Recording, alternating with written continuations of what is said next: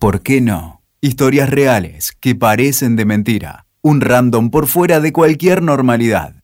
¿Alguna vez sentiste que te volvías loco? No me refiero a situaciones que nos sacan de quicio y que por costumbre decimos que nos enloquecen. Tampoco hablo del enamoramiento ni de un momento caótico.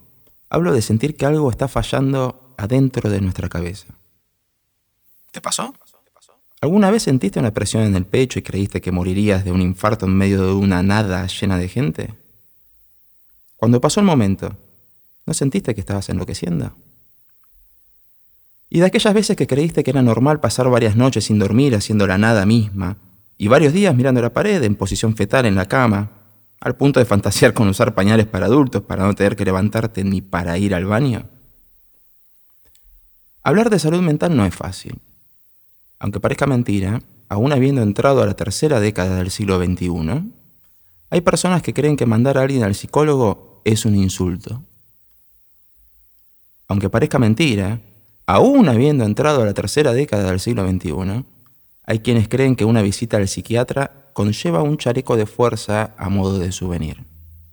Parece increíble, pero el tabú sobre la salud mental es inversamente proporcional a la liviandad con la que calificamos de loco a un imprudente, a un ridículo, a quien dice lo que tiene que decir cuando hay que decirlo, al que hace las cosas a su modo, al que no es normal, al que tiene elecciones distintas al resto. Sin ir más lejos, la Organización Mundial de la Salud quitó a la homosexualidad del listado de enfermedades mentales recién en el año 1990.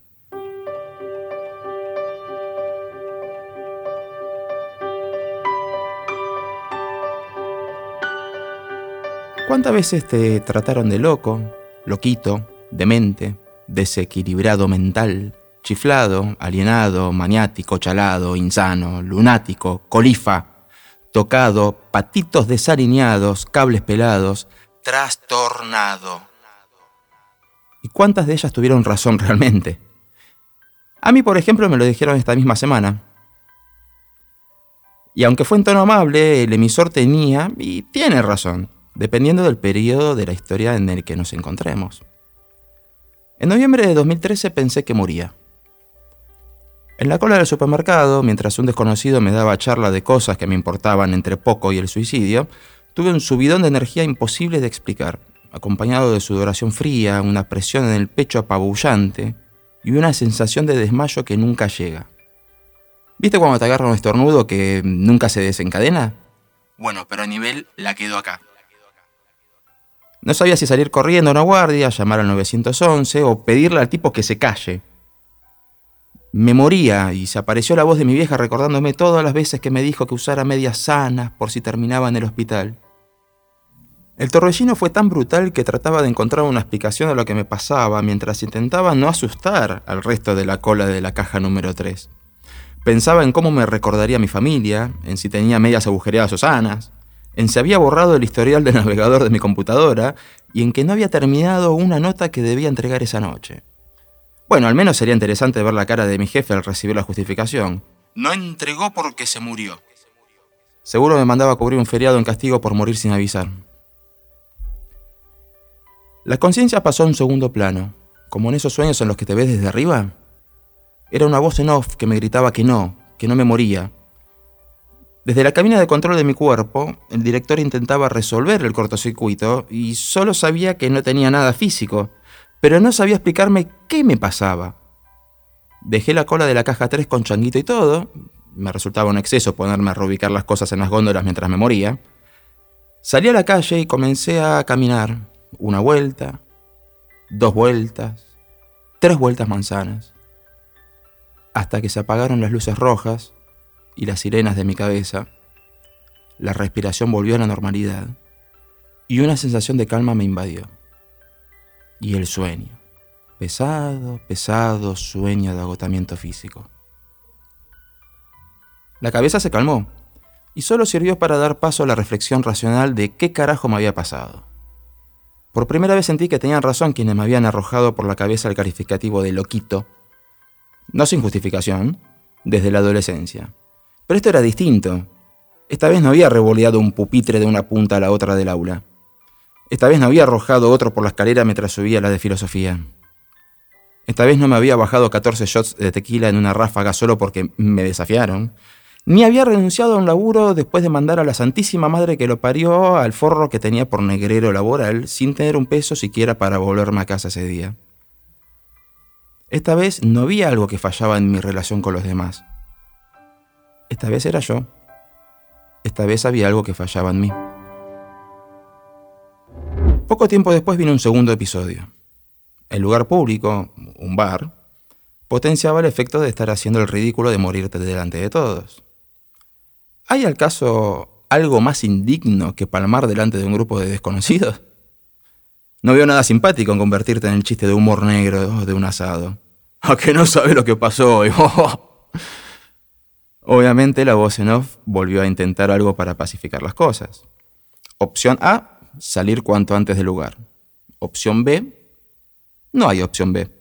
Salí corriendo, caminé lo más rápido que pude sin mirar a dónde, crucé Escalabrín Ortiz sin prestar atención al semáforo y un interno del 15 casi me lleva de paseo hasta el talar de Pacheco sin pagar pasaje.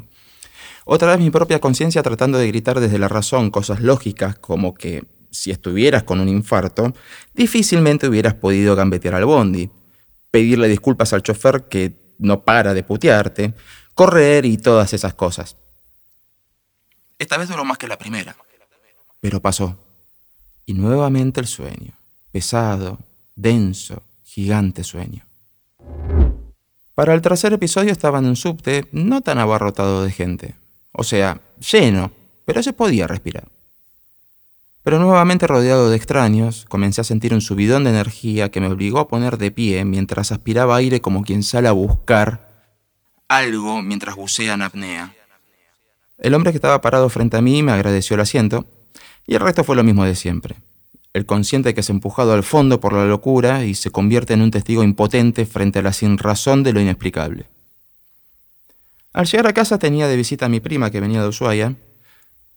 Fue ella quien me dijo qué era lo que me estaba pasando. Ella me recomendó que me hiciera ver. Y sí, mirá si iba a ir a consultar a un médico para que me ponga el sello de insano en la frente. Después de un cuarto episodio que no relataré por vergüenza, imaginen a qué nivel habrá llegado que habiendo contado lo que conté prefiero callarlo, recién fue en el quinto cuando decidí ir a atenderme con lo poco que quedaba de razón en mi cabeza. En mi cabeza dura, dura, dura. Estaba sentado en una parrilla y ya habían cargado las mollejas cuando el subidón comenzó. Sabía lo que pasaría, y me encontraba en un lugar abarrotado de personas que en mi cabeza sonaba como una pared de gritos que se caía dentro mío. Pagué como pude y me subí al primer taxi que me hizo caso. No hay forma de diferenciar a un loquito de un merquero o un borracho a simple vista. Y así, luego de que la camarera me acercara corriendo un paquete, me dirigí a la guardia con la cabeza fuera de la ventanilla, mi ataque inexplicable, y una porción de mollejas.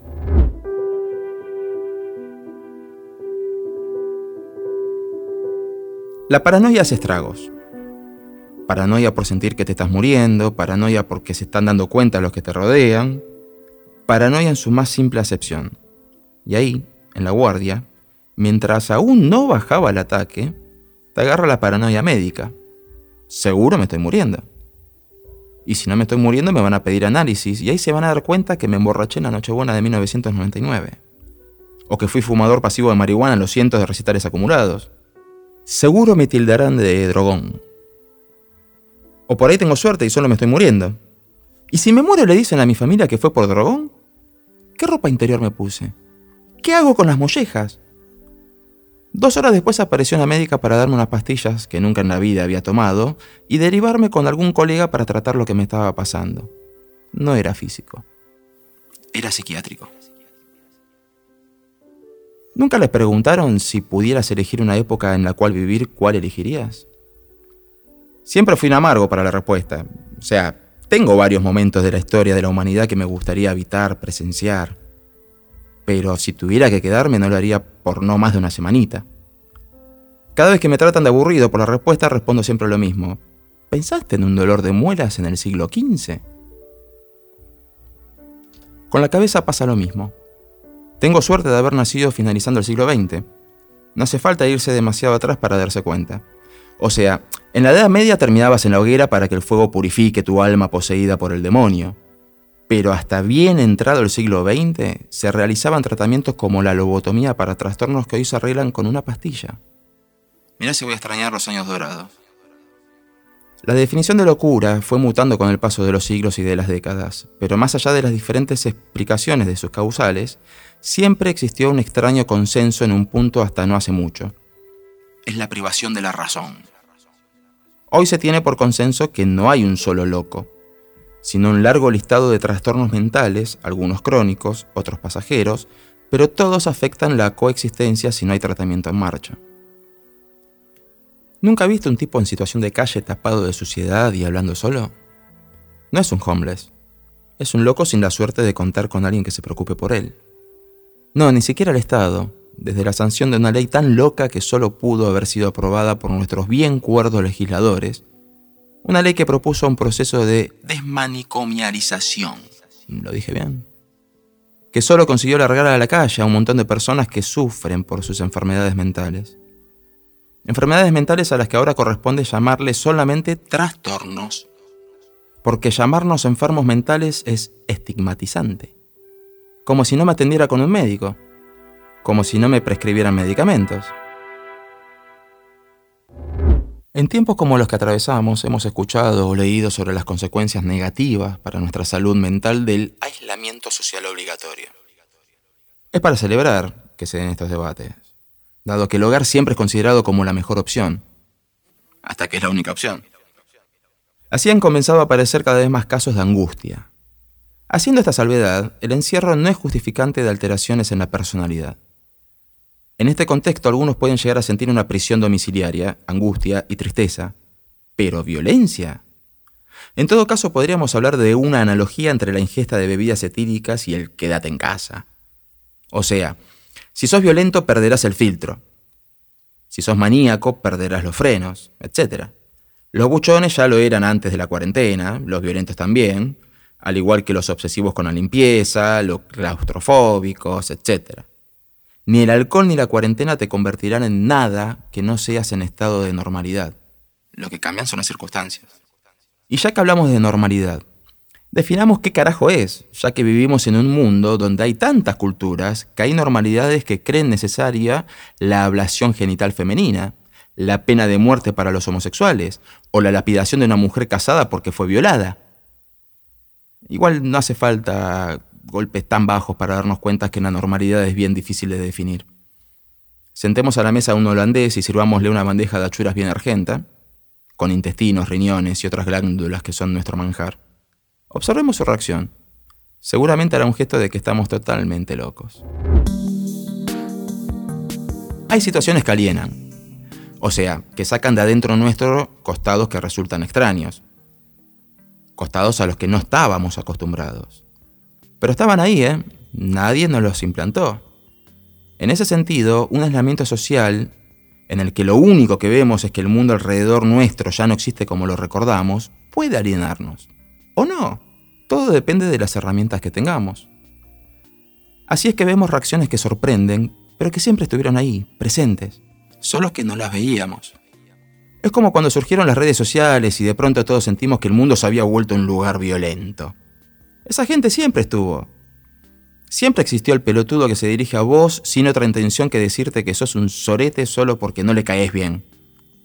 Probablemente antes nos puteaban soledad, en un bar o rascándose en la casa, y ahora tiene la posibilidad de decirnos lo que le sale. En todo caso, lo que preocupa es el amplio espectro de personas que si las juzgáramos por lo que responden y cómo lo hacen, tendríamos que pedir psiquiatras prestados al sistema solar de al lado. Antes que nada, perdón que insista con el significado de las palabras. Del mismo modo que utilizamos loco para calificar a alguien que ve más allá, o que busca romper con la mediocridad, o que tan solo es excéntrico, solemos banalizar conceptos con una liviandad que da nervios. Pareciera que a nadie le contaron la historia de Juanito y el Lobo y todos dicen que están ansiosos, cuando solo están expectantes. O que están deprimidos, cuando en realidad están sin ganas de hacer otra cosa que comer helado del pote, o tristes. Ni que hablar de los que dicen tuve un ataque de pánico porque se pusieron a llorar después de una discusión con un compañero de trabajo. Gente, la ansiedad es un trastorno. La depresión también. El ataque de pánico es una situación en la que se manifiesta una reacción sobreexagerada e incomprensible hacia una situación de riesgo irracional. El trastorno obsesivo compulsivo es un comportamiento repetitivo y constante que no siempre está relacionado con manifestaciones exteriorizadas. Y el trastorno de ansiedad generalizado es la conjunción de todos ellos. Este último es lo que me tocó en gracia. Y según las normas imperantes hasta hace un siglo, Hoy no estaría contándote esto, ya que probablemente me hubieran confinado en un manicomio. Para comenzar a transitar el camino hacia alguna supuesta cura, cada quien tiene su receta. Lo recomendable es recurrir al médico. Pero desde que es estigmatizante decir la enfermedad mental a una enfermedad mental, ¿para qué vamos a ir a buscar una cura, no? No es una enfermedad. En mi caso al principio no hubo otra alternativa que doparme hasta el apellido con una dosis tamaño deuda externa de benzodiazepinas. Es necesario hacer que el paciente deje de sufrir inmediatamente. La única forma es exterminar los ataques de pánico. Yo, que nunca había tomado más que un mio relajante por alguna contractura, me encontré sumido en una bolsa de piel, músculos y huesos que arrastraba los pies al ritmo de 5 miligramos diarios de clonazepam. La lentitud se apoderó de mi vida, pero los ataques de pánico se fueron. Los amigos o conocidos comenzaron a darme sus pareceres. Uno me dijo que tuvo un ataque de pánico esa tarde porque perdió el colectivo, llovía, ningún taxi le paraba. Se llama angustia o bronca eso, pero bueno. Otro afirmó que ella es súper obsesiva y tiene que acomodar las medias por colores, que no tenía que sentirme solo. Resultaba en vano aclarar que un verdadero trastorno obsesivo compulsivo puede llegar a arruinar tus relaciones y tu vida cotidiana por pelotudeces como quedarte esperando a que el reloj dé una hora cuya suma de dígitos arroje uno que no sea de mala suerte. Otro me pidió que no sea exagerado, que él también se siente incómodo en lugares cerrados con muchas personas. Obviamente nunca sintió morirse por estar en lugares así. De todos modos no me sentí solo. Después de todo son mis amigos y solo quieren lo mejor para mí y más allá de la minimización, que para mí fue un poquito adrede, estuvieron firmes. Hay que tener cuidado con las palabras. Estar angustiado no es un ataque de pánico. Del mismo modo que ser obsesivo con la limpieza o el orden no configura ningún trastorno obsesivo compulsivo. Y una fobia no es sencillamente un rechazo a algo que no te gusta. Para culminar este diccionario inútil, un trastorno de ansiedad generalizado no es solamente estar ansioso. Sacudís la patita a la velocidad de la luz, contás números pares por si las moscas, le escapás a la vida social, comenzás a salir cada vez menos, y el resultado es obvio. Bienvenida, señorita depresión.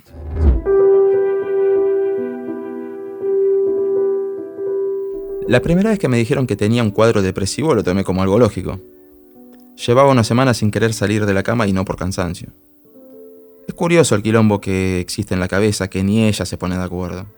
O sea, el ataque de pánico es un miedo atroz a morirse. Y la depresión es, por decantación, no querer hacer nada de lo que da sentido estar vivo. O querer morirse. ¿Es como esos medicamentos para el dolor de cabeza que como efecto secundario pueden traer dolor de cabeza? Bueno, en las pastillas antidepresivas ocurre exactamente eso. Si uno lee el prospecto, pueden provocar depresión. ¿Cómo se compensa? Fácil, con más pastillas y mucha terapia. Los padres se dividen entre la negación y la relativización, al menos los míos. Es imposible asumir que tenés un hijo trastornado porque, aunque suene estigmatizante, se criaron en una época en la que a las enfermedades mentales les decían enfermedades mentales. El tema es que también meten todo en la misma bolsa. Inconscientemente pueden que lleguen a creer sin quererlo que una enfermedad mental es sinónimo de no tener conexión con la realidad. Es sinónimo de estar desnudo bailando a través de las colinas. Los que no son tan cercanos bollan entre la condescendencia, el rechazo o el consejo extraño. Tenés que hacer ejercicio. Empezá yoga. Se arregla respirando bien. ¿Probaste con marihuana? Como si uno tuviera tiempo y ganas como si al psiquiatra no se le hubiera ocurrido una solución mejor con sus seis años de estudios universitarios y andás a saber cuántos de residencia. Sé que en algunos casos lo hacen para quedar bien con ellos mismos, y otros lo dicen porque realmente quieren verte bien. Ahora, piensen por un minuto lo que sería un sujeto que recién es diagnosticado con trastorno de ansiedad generalizado, sentado en una sesión de yoga. Si no se duerme por dopado, entra en crisis de nervios al tener que controlar su respiración, rodeado de personas que desconoce en un lugar que le resulta extraño. ¿A algunos les resultó? Eh, puede ser, pero no es la regla. A cada uno los problemas lo afectan en base a las herramientas de las que dispone. Y una persona a la que le diagnostican algún trastorno se quedó sin herramientas, ya que no puede controlar su propia cabeza. Y les puedo asegurar que no hay situación de mayor desamparo que sentir que la cabeza nos juega en contra. A nivel médico he conocido todos los modelos. El que me recibía me daba la receta haciendo que me escuchaba y me despachaba a los cinco minutos. Una vez probé contarle que tenía ganas de pegarme un tiro con una pistola de agua. Respondió, ajá, mientras escribía en su recetario.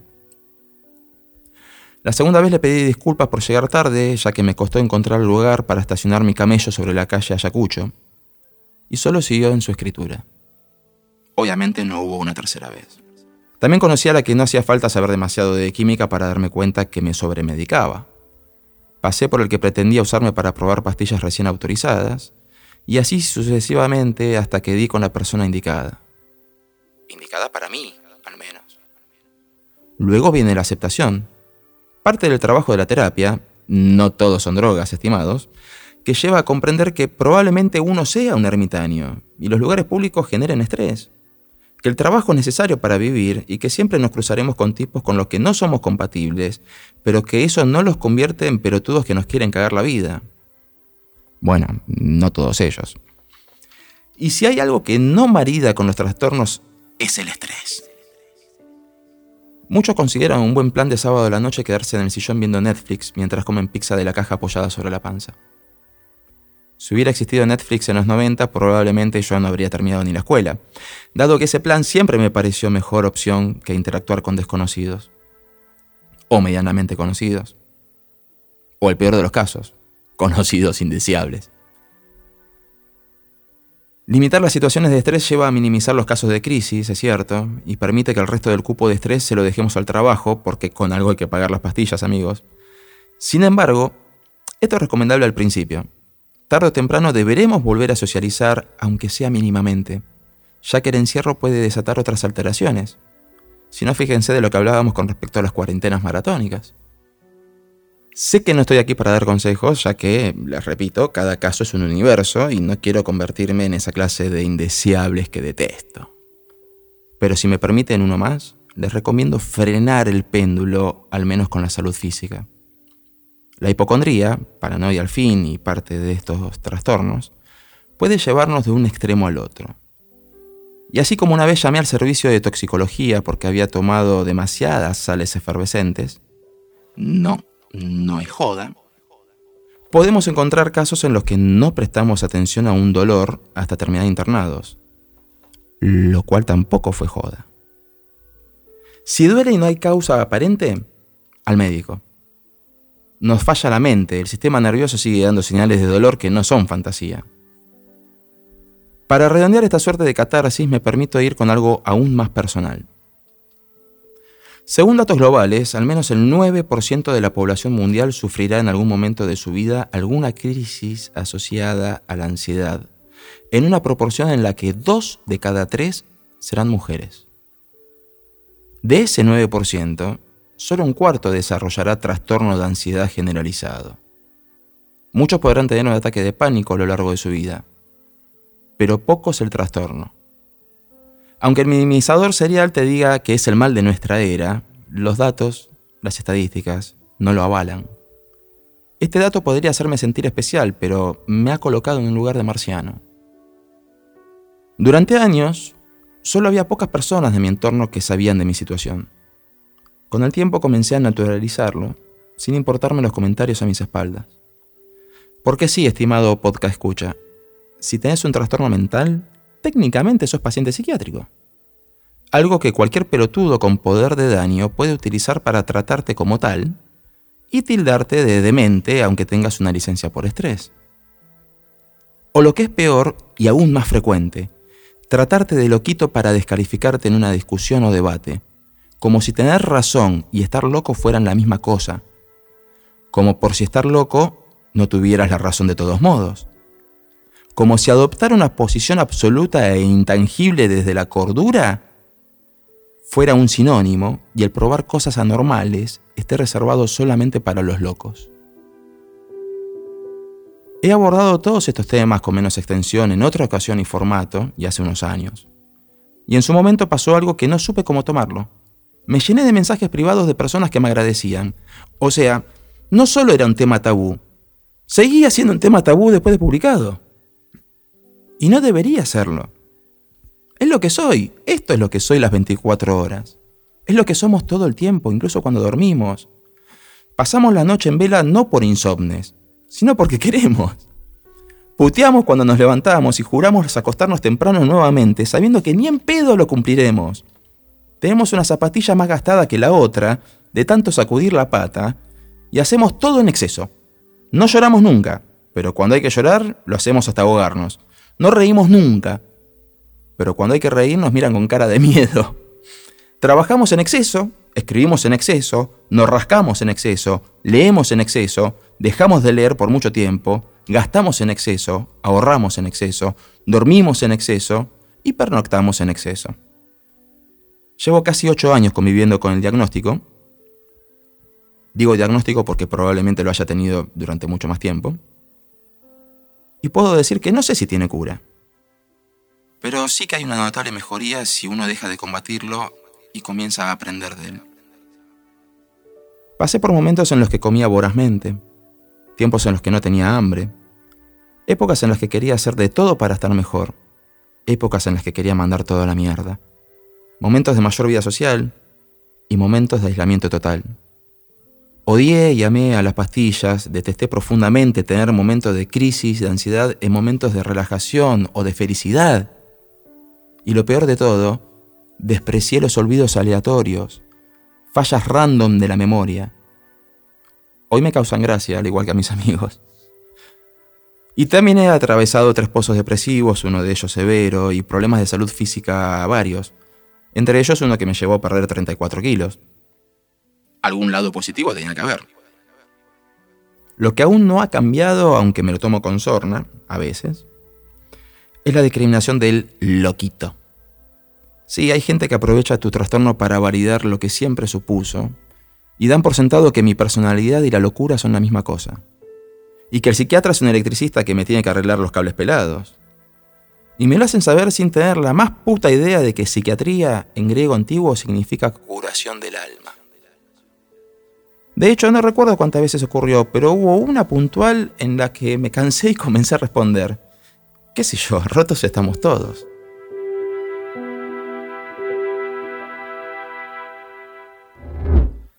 Al menos yo tengo un diagnóstico. ¿Cuál es tu excusa? Escuchaste, ¿por qué no? Con Nico Luca, WeToker. Sumamos las partes.